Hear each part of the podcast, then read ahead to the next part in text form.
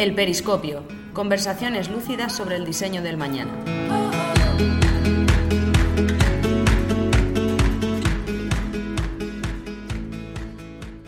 Este es un podcast que tiene todo lo que uno necesita para abrazar el cambio hacia un mundo más sostenible. En este episodio, Mark Fabra charla con Ana Caral, que ha sido durante cinco años Strategic Design Manager en Ellen MacArthur Foundation. Nos comparte todo lo que ha aprendido durante esta trayectoria dedicada al diseño sistémico y a la sostenibilidad. Y es que si algo aprenderemos hoy es que la transición hacia la circularidad solo será posible si aprendemos a pensar diferente.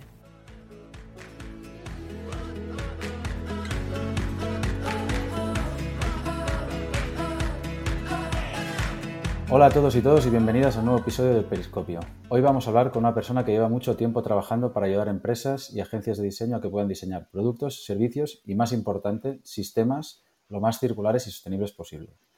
Ha estado en proyectos en los que se han creado herramientas tangibles y funcionales para que en este momento de cambio donde todos andamos aprendiendo, probando y fallando, podamos aplicar realmente estrategias que cambien la manera en la que concebimos estos productos y, y servicios. Hoy tenemos con nosotros a Ana Keral, que ha estado en la Len MacArthur Foundation como Strategic Design Manager durante los últimos años. Muchas gracias, Ana, por aceptar la invitación y querer compartir con nosotros conocimiento, experiencias y que todos podamos aprender de ti. Es un placer tenerte aquí.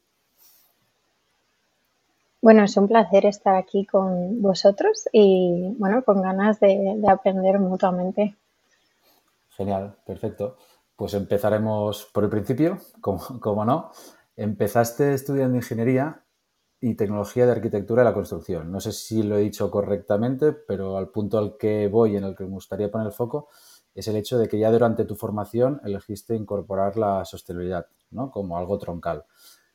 ¿Cuándo hiciste ese clic y qué fue lo que lo activó?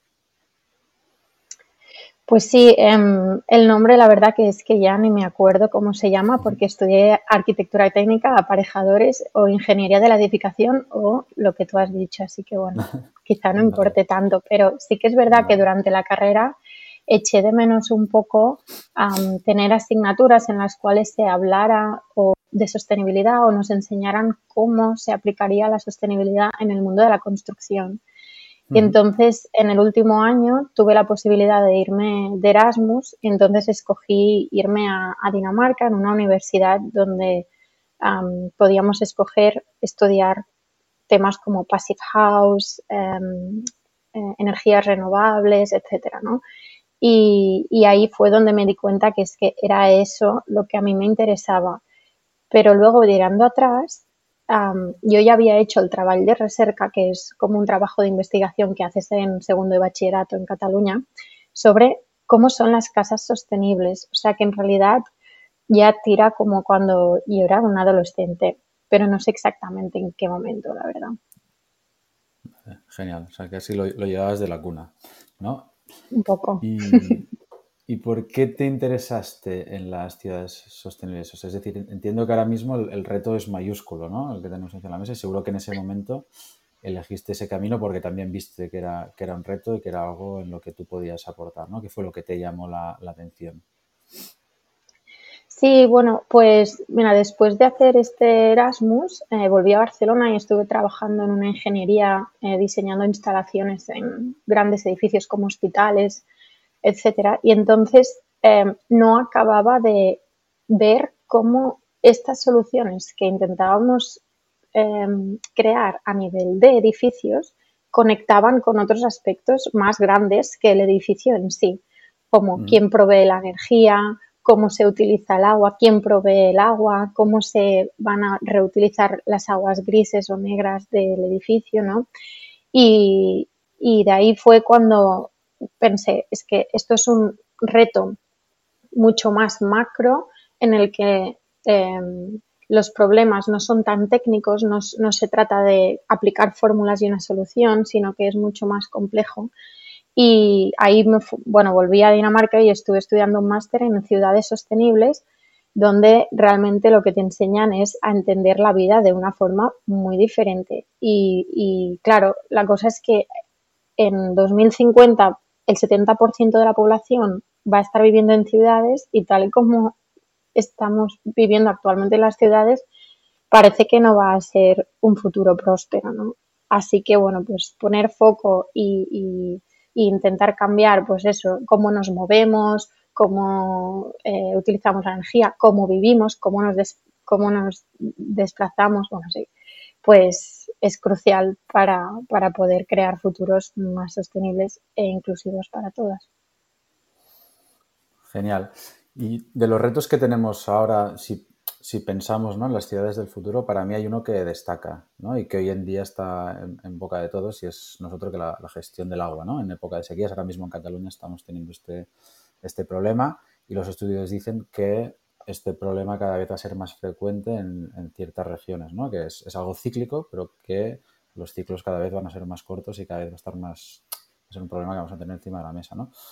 ¿Qué, piensas tú como experta? Y, aparte de este reto, que para mí es un, es un reto, pues es vital ahora mismo, ¿qué otros tres retos, mayores retos crees que tienen las, ciudades a, día de hoy para ser ciudades pues, más prósperas ¿no? y espacios más, más habitables y mejor habitables en, un futuro?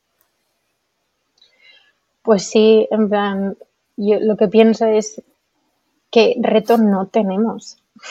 ya, un poco así, es que ahora mismo hay muchos retos y para empezar como que no podemos verlos de forma aislada. Tenemos retos de, agua, de, energía, de suministro de alimentos y en realidad todos están interconectados, todos parten de la misma raíz. Eh, eh, creo que una de las causas principales de la gestión del agua eh, viene de diseño hablando pues esto de diseño y tal, que es cómo realmente hemos sido capaces de construir formas de vivir en las cuales utilizamos agua potable para ducharnos y para tirar de la cadena. Entonces, eh, eh, eh, esto, bueno, en, diseño sistémico o en, literatura de Systems Thinking se llama un lock-in, que significa em, estar atados a algo. Y es como que no es tan fácil de cambiar. Cuando tú has creado un, bueno, ahora me estoy yendo un poco por las ramas, pero quizás ayuda, sí, quizás ayuda a entender por qué es tan complejo hacer cambios eh, eh, de este tipo, ¿no? Porque tenemos empresas que diseñan eh, váteres que funcionan con agua potable y duchas. Tenemos em, instaladores que han aprendido a instalar estos tipos de productos. Tenemos todo el tipo de tuberías y el suministro del agua, todo va conectado a la misma red. Entonces, no es tan fácil hacer cambios que están tan, tan, tan, como decíamos, locked in en una forma de hacer atados em, sí, lo, lo que hagas como Es como, arraigados, ¿no? Es decir, es algo que es, Exacto. Es, estructural y que es muy difícil de, cambiar, ¿no? Eso es. Y por ejemplo, otros retos, un reto que me parece que está pasando en todas las ciudades es el de la vivienda. Si seguimos mm, construyendo edificios y teniendo casas para turistas o para corto plazo, pues vamos a tener un problema de vivienda para siempre. Eh, y luego dos, otros problemas creo que es el de la desconexión de eh, nosotros como humanos y el origen de los productos que consumimos, todos los alimentos, etcétera, etcétera, que vamos al supermercado y los tenemos, pero no entendemos ni de qué de procedencia tienen, ni cuánta agua cada producto necesita, ni cuántas horas de eh, trabajo de los agricultores necesitan, etcétera, etcétera. Bueno, este me parece que es uno de los mayores retos que tenemos. Sí, sin duda, sin duda. Mm. Y, hay otro reto que nos, has comentado y es el tema energético, ¿no? El otro día escuché una teoría que decía que, o sea, bueno, no, es una teoría, es, una, es una realidad que es la energía viaja mal, ¿no? Entonces, muchas de las grandes ciudades Mm, recibe la energía de sitios que están bastante lejanos, ¿no? Y la teoría decía, no, no, lo que tenemos que hacer es poner pues, los molinos de viento, etcétera, etcétera, estas, estas fuentes de energía renovable cerca de las grandes ciudades. Es como si mináramos pues, de, ¿no? de, de molinos ¿no? eólicos para generar esta, esta energía para la gente de la ciudad. O sea, ¿tú, tú qué opinas de, de esto? Bueno, pues no falta razón. Es que lo que pasa es que nos gusta la energía renovables, pero no nos gustan que estén cerca de nuestra casa. Hay un concepto que utilizamos mucho eh, que se llama eh, NIMB, que es la abreviación de Not in my backyard, que es no en mi patio. Y es como, sí, sí, quiero molinos de viento y quiero todas las energías renovables posibles, pero no a mi vista. Entonces, claro, mm, todos tenemos... Eso es. Y todos mm. tenemos que, mm, sacrificar ciertas cosas. Eso sí, hay algunos que tienen que sacrificar muchísimo más porque está claro que hay gente o empresas que viven muy por encima de lo que deberían em, poder emitir a lo largo de su vida. Pero bueno, este es otro tema. Y luego tenemos el tema de gestión de residuos, que tenemos un montón de empresas que producen em, lo que sea, ¿no? Patatas fritas, agua y tal. Ellos venden las patatas fritas, pero con ellas van un montón de plástico y un montón de, embalajes. ¿Y quién se ocupa de esto? Eh, el sector público.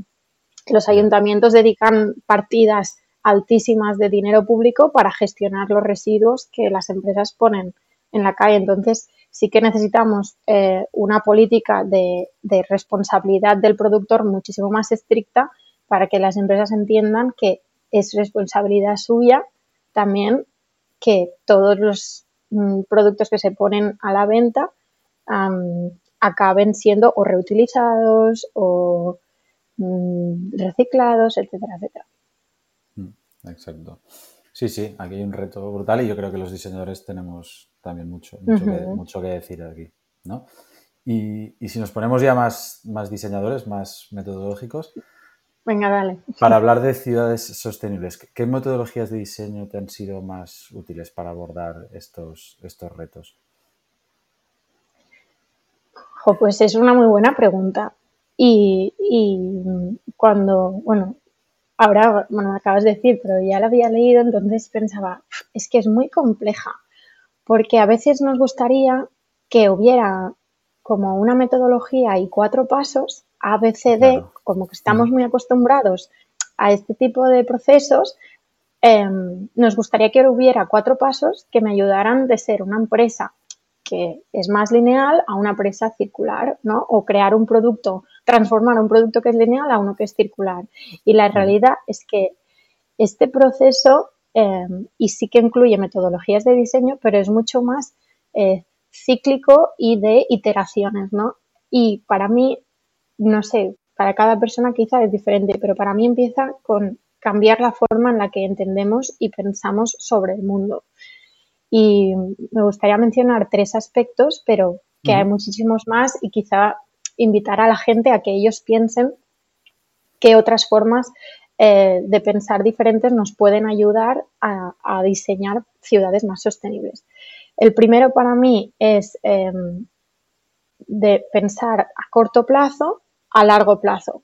Por ejemplo, em, cuando, cuando tenemos que, que movernos, ¿no? Antiguamente yo pensaba, cuando era una niña, todo el mundo en mi clase, pues los padres tenían un coche y yo me movía del Clot a, Lesseps y íbamos en coche. Y ahora sería una locura porque, porque sí que a lo mejor a corto plazo te parece como la solución, pero realmente mm, no, o sea, si tenemos metros, tenemos bicicletas, tenemos ahora carril bici y todo, o sea, sabemos que a largo plazo es mucho mejor eh, utilizar eh, mm, formas de movilidad que, no produzcan emisiones o que no produzcan residuos que que sí, ¿no? Aunque parezca que, que, mm. bueno, y esto a nivel de individuo, a nivel de empresa, podemos comparar con eh, CEOs que a lo mejor piensan, bueno, el, el siguiente mm, eh, trimestre necesito incrementar un 1,5% el revenue de la empresa. Pero ¿esto realmente ayudará a que a largo plazo mi empresa pueda jugar un rol y sea em, un agente de cambio en el 2030? ¿O realmente este, estos números solo van a venir por vender más productos? Mm. Sí, bueno, esta visión cortoplacista ¿no? del sistema capitalista de, conseguir más facturación y crecimiento y crecimiento por, porque sí, casi, ¿no? Hmm. Bueno, otro tema sería de pensar de, de ser más competitivos a más cooperativos, ¿no? Pensar en la cooperación. Me gusta un ejemplo que es el de Boomerang, que es eh, un packaging reutilizable que, pues, se ha creado en Barcelona, que consiste en crear partners, em, socios, con tal de reducir residuos de forma colectiva. O sea, yo te proveeré en tus cantines y en tus restaurantes de tapes reutilizables y, y tú y yo, todos, vamos a conseguir eh, reducir nuestro impacto medioambiental. Bueno, pues esta es otra forma de entender. Y luego que em, en vez de ver em, sucesos como casos aislados, entender que todo va súper interconectado, que las cosas que acabamos viendo muchas veces son el resultado de muchísimas em, eh, interacciones que han pasado anteriormente. sí, yo sé. Vale. Genial, genial, súper interesante. Y al, escucharte me viene, me viene a la cabeza una, reflexión y un aspecto por el cual me gustaría preguntarte. ¿Vale? Que es algo que nosotros como ¿no? Lucid, como diseñadores de productos y servicios, nos, nos pasa mucho, ¿no? Porque siempre tenemos este mindset de poder generar un impacto positivo con aquello que, diseñamos, ¿no? Y pensar siempre en la sostenibilidad y la circularidad, ¿vale? Y algo que nos pasa mucho es que nos frustramos, ¿no? Es que con los cambios que nosotros proponemos y diseñamos, no tienen este impacto a corto o medio plazo, ¿no? O sea, la penetración no es tan obvia como parece sobre el papel cuando hablas con usuarios, cuando haces benchmark, parece muy obvio, pero a lo que lo lanzas al mercado, pues ves que hay unas fricciones unas, y unas restricciones, ¿no?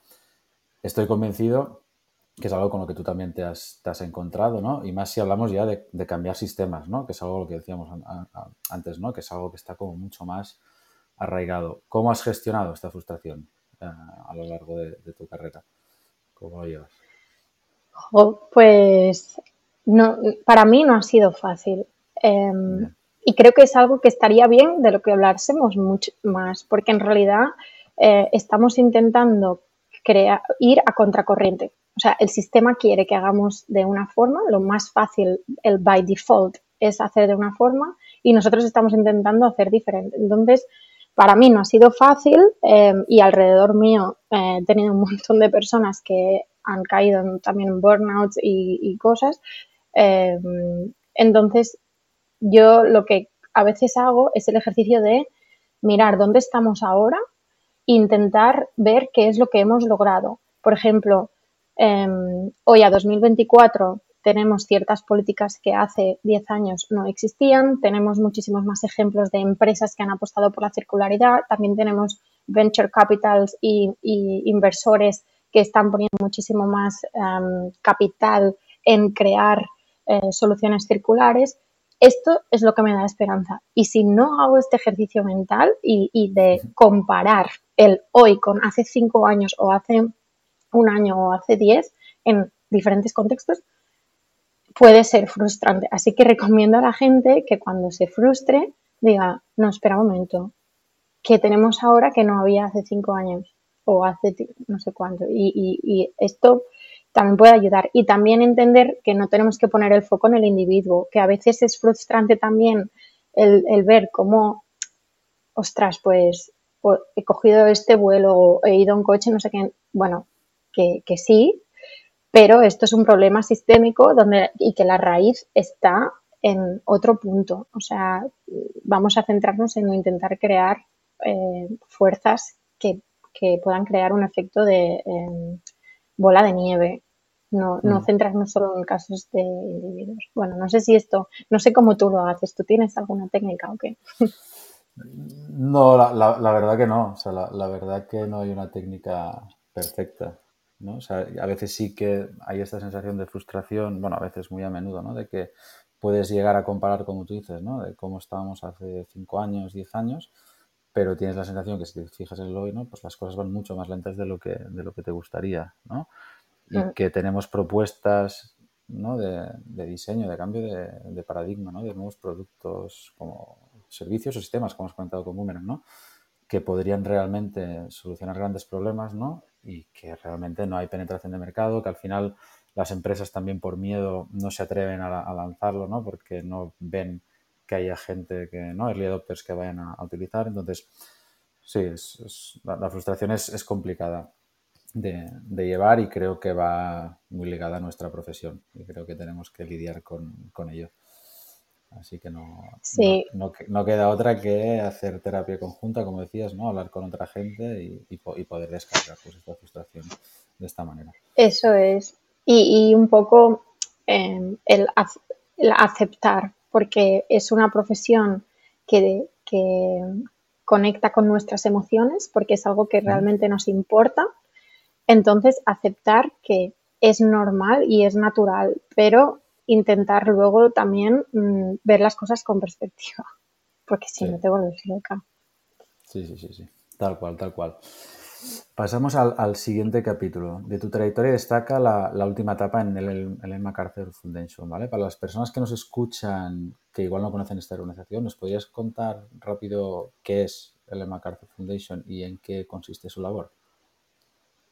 Sí, em, pues la Ellen MacArthur Foundation es una organización que se creó, creo que hace unos 13 o 14 años, con el objetivo de acelerar la transición hacia la economía circular. Esa es su misión. El cómo lo hace es em, uniendo actores del sistema eh, que trabajan en gobiernos o empresas privadas, academia y también eh, organizaciones eh, no gubernamentales, con tal de crear palancas de cambio a nivel conjunto em, y poder em, ayudar a que otras organizaciones también sigan el modelo. Eh, ¿cómo, hacíamos esto o lo siguen haciendo la organización? Pues con diferentes equipos. Uno que trabaja con gobiernos a nivel local, nacional o internacional, como eh, Unión Europea, por ejemplo.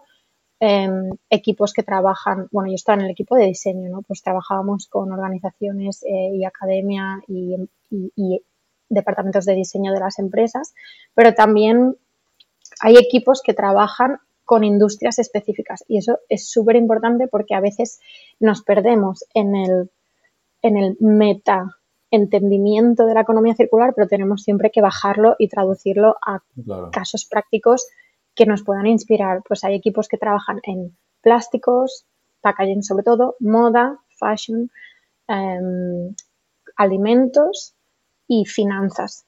Menos tangible, pero uno de los más importantes. Ya, ya, ya. Muy bien. ¿Y es una organización que solo trabaja con grandes empresas para producir un mayor impacto? ¿O cuál, es, cuál es el foco? ¿Cuál es el target? Sí, en general trabaja con empresas grandes y gobiernos como mínimo de, de ciudades bastante grandes y la idea es porque si consigues, eh, por ejemplo, cambiar la demanda en un sitio, em, conseguirás también bajar los precios y ayudarás a que la cadena de valor en general eh, haga un cambio de paradigma. Entonces, sí que hay otras organizaciones que se centran más en pymes, pero esta organización trabaja con las empresas eh, o de las empresas más grandes a, nivel mundial. Vale. Mm. Genial, perfecto. Y tu rol ahí fue Strategic Design Manager, ¿no? Que hay, para mí son dos palabras que me encanta cuando, van juntas, ¿no? Que es estrategia y, diseño, ¿no? Porque hace unos años parecía que los diseñadores solo podíamos hacer eso, ¿no? Diseñar y no participar de las estrategias, ¿no? A nivel, a nivel empresarial a nivel de negocio y cada vez más, y es algo que en Estados Unidos está pasando muchísimo y cada vez más aquí en Europa, ¿no? O sea, se está teniendo en cuenta el rol del diseñador, ¿no? Como con este mindset de solucionar problemas constantemente, ¿no? Esta, esta creatividad y esta perspectiva desde la que abordamos los problemas a solucionar, pues como agentes importantes en, en las fases de estrategia ¿no? y de negocio de las empresas, ¿no? Entonces, yo creo que no hay nadie mejor como tú, ¿no? Que, para que pueda defender la importancia de que el diseño es parte eh, importante en las estrategias de diseño y más cuando hablamos de, circularidad y de sostenibilidad, ¿no? ¿Cuál es tu visión respecto a esta idea? ¿Qué crees que se está, o sea, crees que se está consiguiendo poner el diseño donde, donde se debe eh, en, este, sector con estos retos? Sí, pues la verdad que es un punto muy interesante. Em, yo pienso que si una estrategia se diseña, tienen que haber diseñadores en ella. O sea, no, no, puede ser que solo haya gente que piense en finanzas para diseñar una estrategia en, la cual tienen que haber em, cambios del el rol que las empresas van a jugar eh, en 5, 10, 15 años. o sea, creo que no es muy fácil que, sobre todo empresas con dirección, con eh, personas en la dirección que son muy eh, finance driven, eh, ¿cómo se dice? Que piensan, sí, pues es, más complicado que integren a los diseñadores en, el, en, la parte estratégica, pero sí que está demostrado y em, en la fundación hemos trabajado con muchísimos equipos de, diseño, con básicamente con los jefes de diseño, jefes y jefas de diseño de grandes empresas. Y ellas y ellos se han encargado de eh, integrar la perspectiva de sostenibilidad y diseño, que nosotros llamamos diseño circular, en, em, en, en la transición de la empresa a nivel de productos, cuál será el portfolio de productos que vas a ofrecer, pero también a nivel de modelos de negocio. O sea, cuando una empresa va a transicionar, tiene que hacer ejercicios como, por ejemplo, cuál va a ser el rol que yo quiero jugar en, el campo de aquí 15 años. Ahora vendo coches, pero es que quizás de aquí unos años tengo que empezar a vender movilidad, vale, es menos tangible, pero aquí es donde los diseñadores juegan un, un rol súper importante. Y diría que cualquier tipo de diseñador. Mira, yo estaba eh, como strategic designer, pero trabajaba en conjunto con interaction designers, experience designers, service designers. Los service designers son clave para ayudar a las empresas.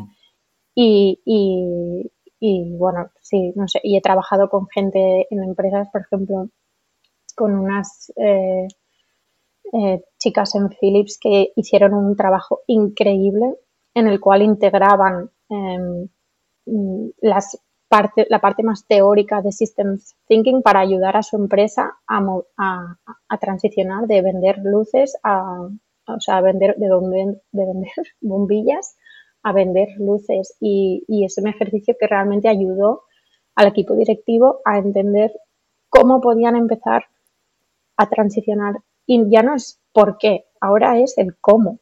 Y es por eso que necesitamos diseñadores, porque crean el puente entre problematización y soluciones. Sí, estoy, de acuerdo. Y hablando de Philips, o sea, la reflexión que me da la cabeza es que, que, a veces cambiar y transicionar hacia estrategias de circularidad no implica vender menos, por tanto facturar más. Es decir, hay, hay como este miedo ¿no? de las empresas de decir, hostia, si, si hago productos más, más, durables, más reparables, al final, ¿qué pasa? Que tendré menos rotación y venderé menos. Y, y, no, y no va de eso. El producto es a service, por ejemplo, que os comento en Philips, ¿no? De yo te ilumino algo, ¿no? Te ilumino el aeropuerto de Ámsterdam, no implica que vayas a facturar menos. Lo que sí que vas a hacer es quemar menos recursos, ¿no? Porque vas a intentar pues, que las luces duren mucho más, etcétera, etcétera, ¿no? Y el caso de Philips es súper, súper interesante y creo que es una empresa que, va bastante por delante de la, de la media, ¿no? Sí, eso es. Y también ha, servido de ejemplo, ¿no? Seguramente a que otras se atrevan a hacer lo mismo. Esta Care, no sé, yo no lo pronuncio mm. bien, pero básicamente venden aire acondicionado, no las máquinas, sino ventilación. eso es. tal, cual. Eso es.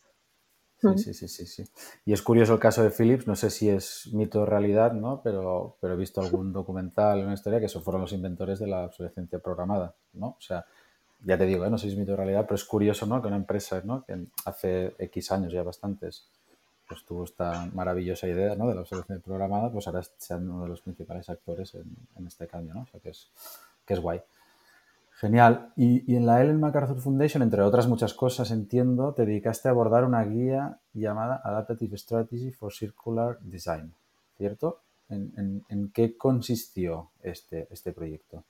¿Qué metodología utilizasteis y, controlasteis? Sobre todo para mí es importante, ¿no? O sea, más allá de hacer la guía, que es que es súper relevante y súper importante, el controlar cómo se implementa esta guía y si realmente está haciendo una función real para aquellos targets que, con los que pensasteis ¿no? al, momento de hacer la guía. Mm, sí, pues la verdad que fue un reto bastante interesante. Mira, esta, este eh, output ¿no? de Adaptive Strategy for Circular Design viene después de haber co-creado con IDEO, la agencia de diseño de IDEO, eh, la Circular Design Guide. Y la Circular Design Guide es un paquete de mm, eh, workshops y talleres que siguen la metodología del Double Diamond, pero adaptado a la economía circular. O sea, es muy práctico y, bueno, tú puedes em, adaptarlo a, la, necesidad que tengas en ese momento. A lo mejor quiero pensar cómo sería un producto en servicios, etcétera. Pero lo que faltaba en nuestro caso era una narrativa que ayudara a conectar qué es la economía circular en el mundo de diseño y cómo los diseñadores pueden contribuir en las, em, dentro de las empresas para hacer esta transición, ¿no? Faltaba un poco crear el cómo.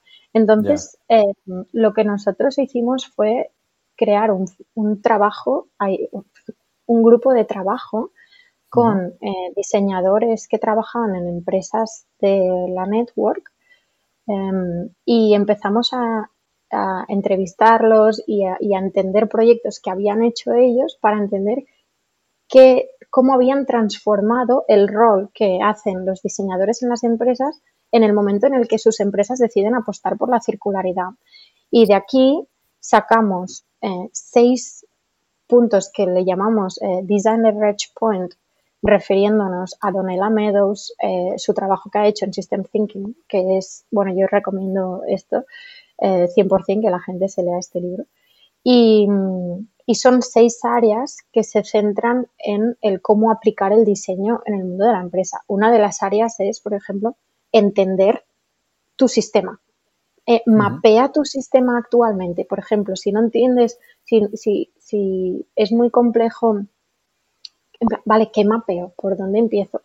Pues tu cadena de, valor, por ejemplo, ¿no? De un producto, pues mapea eso. Entonces intenta ver eh, en cuántos lugares de esa cadena de valor tú estás em, perdiendo materiales por los sitios, ¿no? Luego, otro ejercicio, otra, otro de los Design Leverage Points es em, Imagine Circular Futures, imaginarnos futuros posibles, porque si no nos imaginamos el futuro que queremos tener, ¿cómo vamos a crear eh, intervenciones y, pasos que nos ayuden a llegar a, dónde? ¿No? Mm. Bueno, pues esta, esta guía es em, bastante meta level porque en realidad trabajábamos eh, en la fundación se trabaja a nivel un poco más meta en diseño porque no es aplicable a, solo a una industria y la idea es que eh, equipos de diseño de diferentes empresas se lo hagan suyo y, que he trabajado con farmacéuticas, consultorías de construcción, etcétera, que han utilizado esta guía y estas seis áreas para reorganizarse internamente y empezar a utilizar el diseño y activar a los diseñadores internamente eh, para otros objetivos que no son el de generar eh, más valor económico en el siguiente mes solo. Genial, genial, suena, suena muy bien. ¿Y tú qué, sectores crees que están haciendo mejor los deberes en términos de sostenibilidad? ¿Y cuáles son los que, los que van peor? Bueno, yo te voy a decir lo que quizá pienso, pero me gustaría también escuchar qué es lo que piensas tú, que, trabajas en agencia y estás en, en el barro. Pues desde mi punto de vista, hay dos eh, sectores que son bastante interesantes. El de packaging, porque estoy viendo que hay bastantes ejemplos que se están centrando en la reutilización en diferentes países y, que están estandarizando no solo empresas pequeñas como la de Boomerang, sino empresas también grandes que a lo mejor em, utilizan instrumentos económicos como por ejemplo mm, te reduzco medio euro si utilizas un vaso reutilizable em, y, e, están impulsando también que, el usuario, que las personas cambien de hábitos, que eso al final es lo más complicado, ¿no? Entonces creo que en el sector del packaging es... Sí. sí. Sí, sí, sí, sí, yo opino lo mismo. al final la sostenibilidad tiene que ser conveniente, ¿no? Y en el, en el sector del packaging no solo va de que las empresas o las agencias hagamos buenas propuestas, sino de que también como usuarios individuos pues, podamos, podamos hacer un, poquito de esfuerzo, ¿no? A cambiar ciertas, ciertas dinámicas. ahora estamos con un proyecto que va, que va de esto, de, de hacer un sistema de packaging circulares. ¿Qué pasa? Que nos encontramos con varias fricciones y hay, y hay una que es la, del, la económica. ¿no? Es decir, el hecho de tener que recuperar los packagings. O sea, tú puedes fomentar cierto comportamiento, pero el hecho de tener que acondicionar otra vez los packagings para volverlos a utilizar ya, ya, ya es un pain y estamos viendo que esto es una barrera. Pero bueno, la idea es hacer un MVP, testarlo y ver si realmente es viable y si la, y si la empresa puede hacer el esfuerzo ¿no? de, absorberlo. Pero sí, sí, yo creo que en el sector del packaging estoy de acuerdo que se están, se están moviendo cosas y cada vez hay propuestas más, atrevidas y más, disruptivas. Y por otro lado, hay, otro sector que, si, si hablamos de, uno que va bien, para mí hay otro sector, y creo que, que estás de acuerdo, que es el de, la, el de la moda, que podríamos decir que es uno de los que va, de los que va mal, ¿no? De los que tiene, de los que está suspendiendo, que, que yo creo que, que, bueno, que este, que este fast fashion y esta velocidad a la que va no, no permite parar y repensar lo que es el, el, sistema. ¿no? Sí que hay grandes empresas y propuestas súper super atractivas, pero vamos, la mayoría de las empresas están luchando por precio bajo y rotación muy alta y durabilidad baja, y etcétera, etcétera, ¿no? ¿Tú, lo, ves igual? Estoy súper de acuerdo con lo que acabas de decir, porque en el sector de la moda tenemos como diferentes dimensiones en las que en vez de todo como eh, repensarse, se está acelerando. Y un tema es este, el de las rotaciones, que hay empresas eh, grandes que conocemos todos, ¿no? que cada tres semanas eh, pueden poner piezas nuevas en su, en su tienda. Pero es que además, em, si miramos en volúmenes, no se están creando menos, menos volumen. No, no, no es ya que, tengas más piezas, es que además se están eh, poniendo más volúmenes eh, de, de, pieza, o sea, de ropa en, en, en, las tiendas. Y entonces cada vez más está habiendo em, muchísimo más residuos, que es como el 30% de los residuos que se generan antes de que la ropa llegue a las tiendas. Entonces, sí que hay eh, ejercicios. para mí hay un caso que es, que es un caso que me encanta, que es el de eh, Circular eh, o el de Jeans Redesign, que también hicimos desde la fundación con, hmm. con varias empresas de, de moda. Pero claro, necesitamos que este ejercicio que pasó del Jeans Redesign, que invitó a la gente que se lo mire, que fue básicamente crear unas guías de rediseño para tejanos, un producto que todo el mundo usa, em, se tendría que aplicar a un montón de productos, no, no solo a uno, ¿no?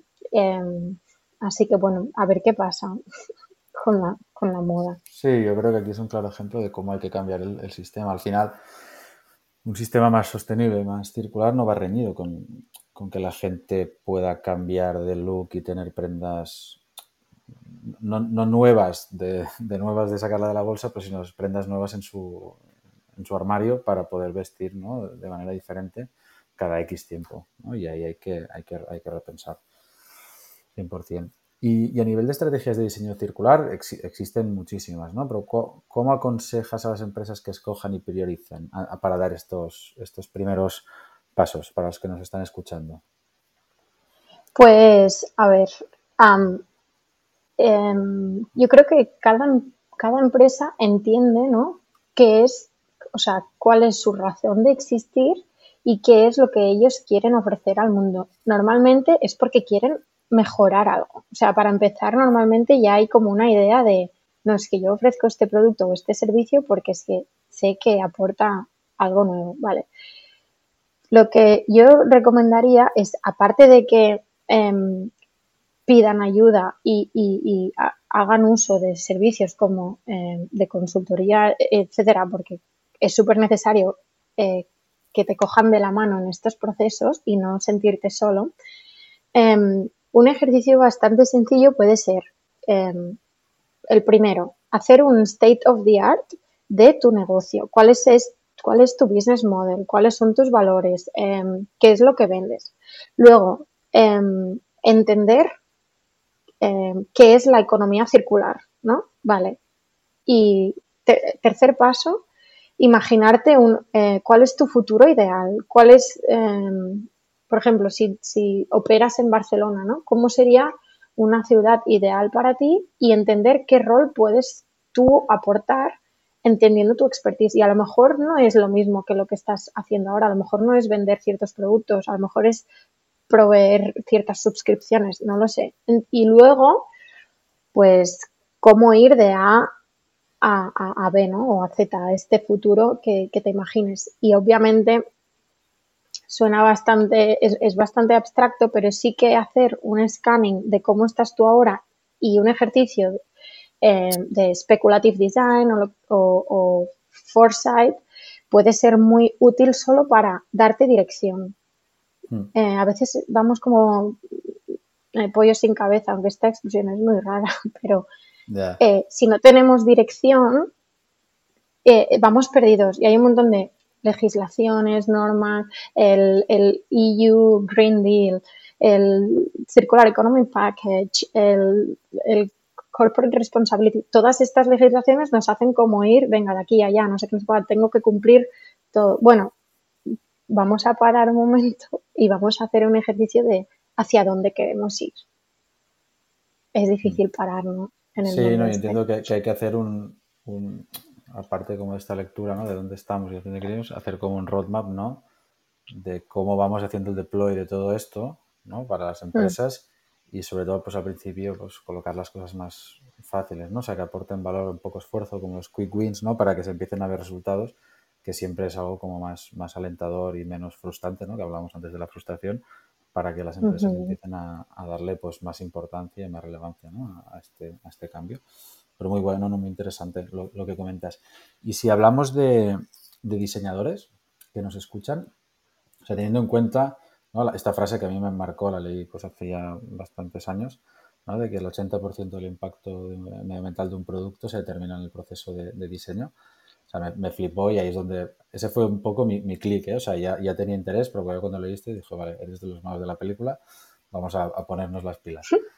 Eh, ¿qué, ¿qué, consejo les, les darías a los diseñadores para que realmente, realmente empiecen ¿no? a, transicionar y a poder cerciorarse de que pueden generar un impacto positivo con, con sus diseños?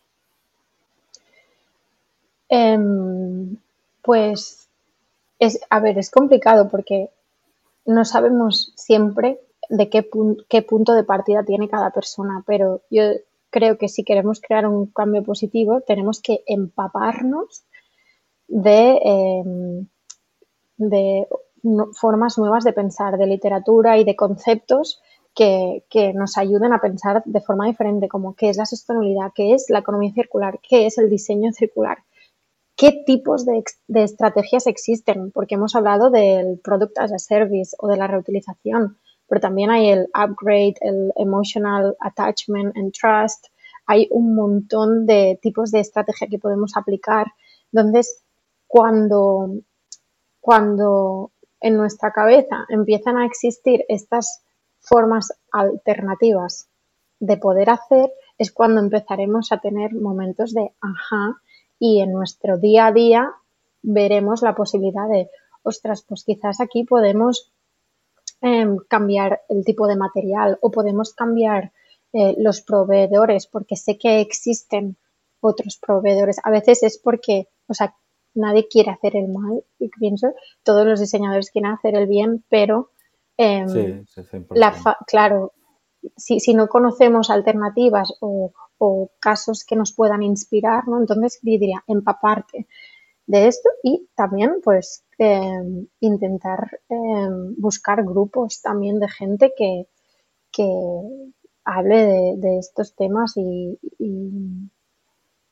sí, no sé, Sí, sí, no, no, estoy de acuerdo. Y para mí hay un cambio de mindset, que es un poco lo que estábamos hablando antes ¿eh? también, que, que es el, el, pensar de forma estratégica, ¿no? Es decir, un diseñador que quiere ¿no? hacer diseños como más visuales, más sostenibles, tiene que ser estratega 100%, porque esto va de esto va de estrategia antes de coger el boli y empezar a, dibujar, ¿no? Es decir, tienes que hacer un setup de todo antes de, ponerte a diseñar. Y para mí esto es súper relevante, es. algo que digo mucho a la gente del, del estudio de la agencia, que, que, es que tenemos que hacer este cambio, tenemos que pasar a capas más altas antes de empezar a mm. diseñar. Genial. Y tema, un tema estrella, ya para ir acabando casi, eh, greenwashing. O sea, ¿crees que, ¿crees que se está abusando de esta práctica? ¿Crees que detrás del greenwashing, yo, es que soy un poco romántico y siempre defiendo esta versión, ¿eh? que, creo que detrás del greenwashing siempre hay una buena intención en términos de, hostia, yo quiero llegar a ser esto, pero no puedo aún, estoy trabajando en la sombra o estoy bloqueado o estoy abrumado ¿no? por todo lo que está pasando, pero si lo publicito es porque estoy, pues, ¿no? Puertas adentro haciendo cambios para llegar a ser, ¿no? ¿Tú crees, lo, ves así de esta manera o, no? ¿O eres más...?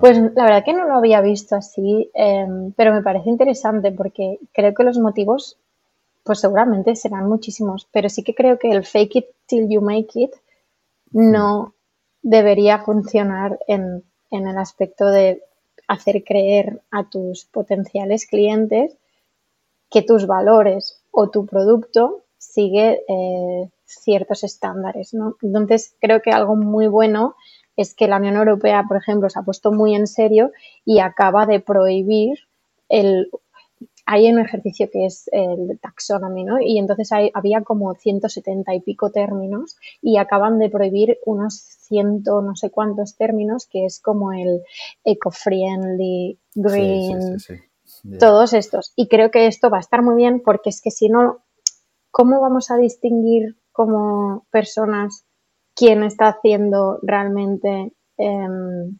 productos que cumplen con ciertos estándares y otros que no, si todos pueden llamarse green. No, no, no, estoy 100% de acuerdo. Es decir, yo, yo no, no lo, que quede claro que no lo defiendo, pero sí que mm. tiene esta cosa entrañable de decir, bueno, al menos si lo estás haciendo servir, ¿no? El, greenwashing, es que algo de interés tienes en el tema y que supongo que, algo estás haciendo. Y después hay otro término que es el green hashing, ¿no? Creo que es gente que hace, pero que no ah, comunica de manera correcta. ¿No? Que esto también es, curioso, es decir, empresas que están haciendo cosas y que no son capaces, pues a nivel de narrativa, departamento de marketing, de, explicarlo correctamente para que la gente sepa que realmente están haciendo acciones, ¿no? Que esto también es un, término curioso. Sí, eso es súper interesante, que hay empresas que realmente lo hacen, pero no tienen un equipo de marketing que, transmitan que lo están haciendo y luego hay empresas que hacen la sostenibilidad desde el equipo de marketing y claro, tampoco es. Entonces, eh, encontrar un, balance sería lo óptimo. Sí, sí, 100%. Y ya para acabar, eh, para los que nos están escuchando, un, referente, un libro y una marca que te, que te inspiren y que creas que, que, están haciendo bien las cosas o que comunican, que tienen un mensaje interesante.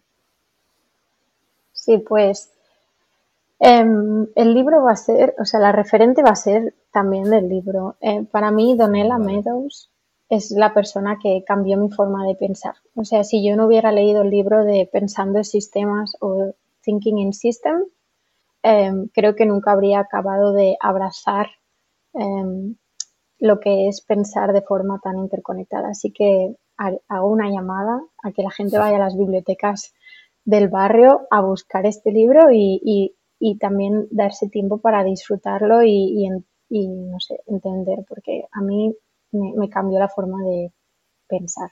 Y esta señora, pues sí, me, iluminó la vida, digamos.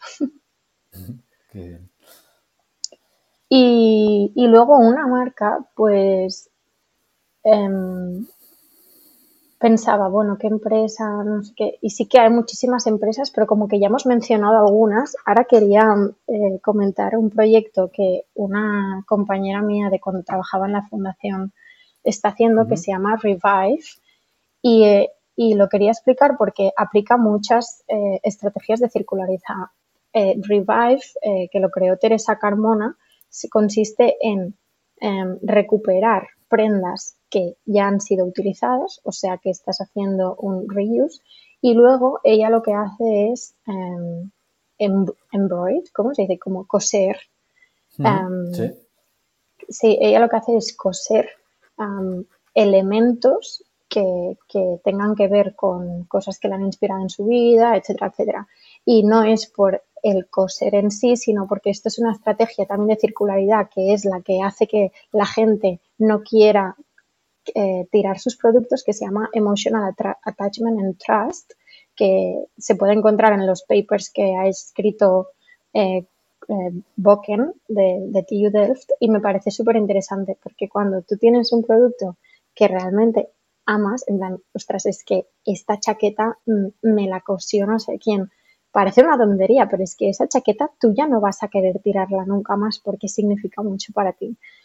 Y, y, bueno, este es el, es el, sí, la empresa o, la marca que quería comentar también porque eh, tiene que ver con lo local y quizás es, es, muy como do it yourself y tal, no es tan modelo de empresa, pero como que ya hay muchísimos ejemplos. Pues, venga. Genial, genial, pues nos quedamos con esto.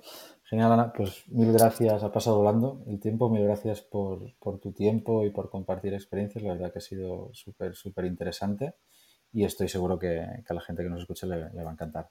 Así que un placer. Bueno, pues gracias por invitarnos y que vaya muy bien.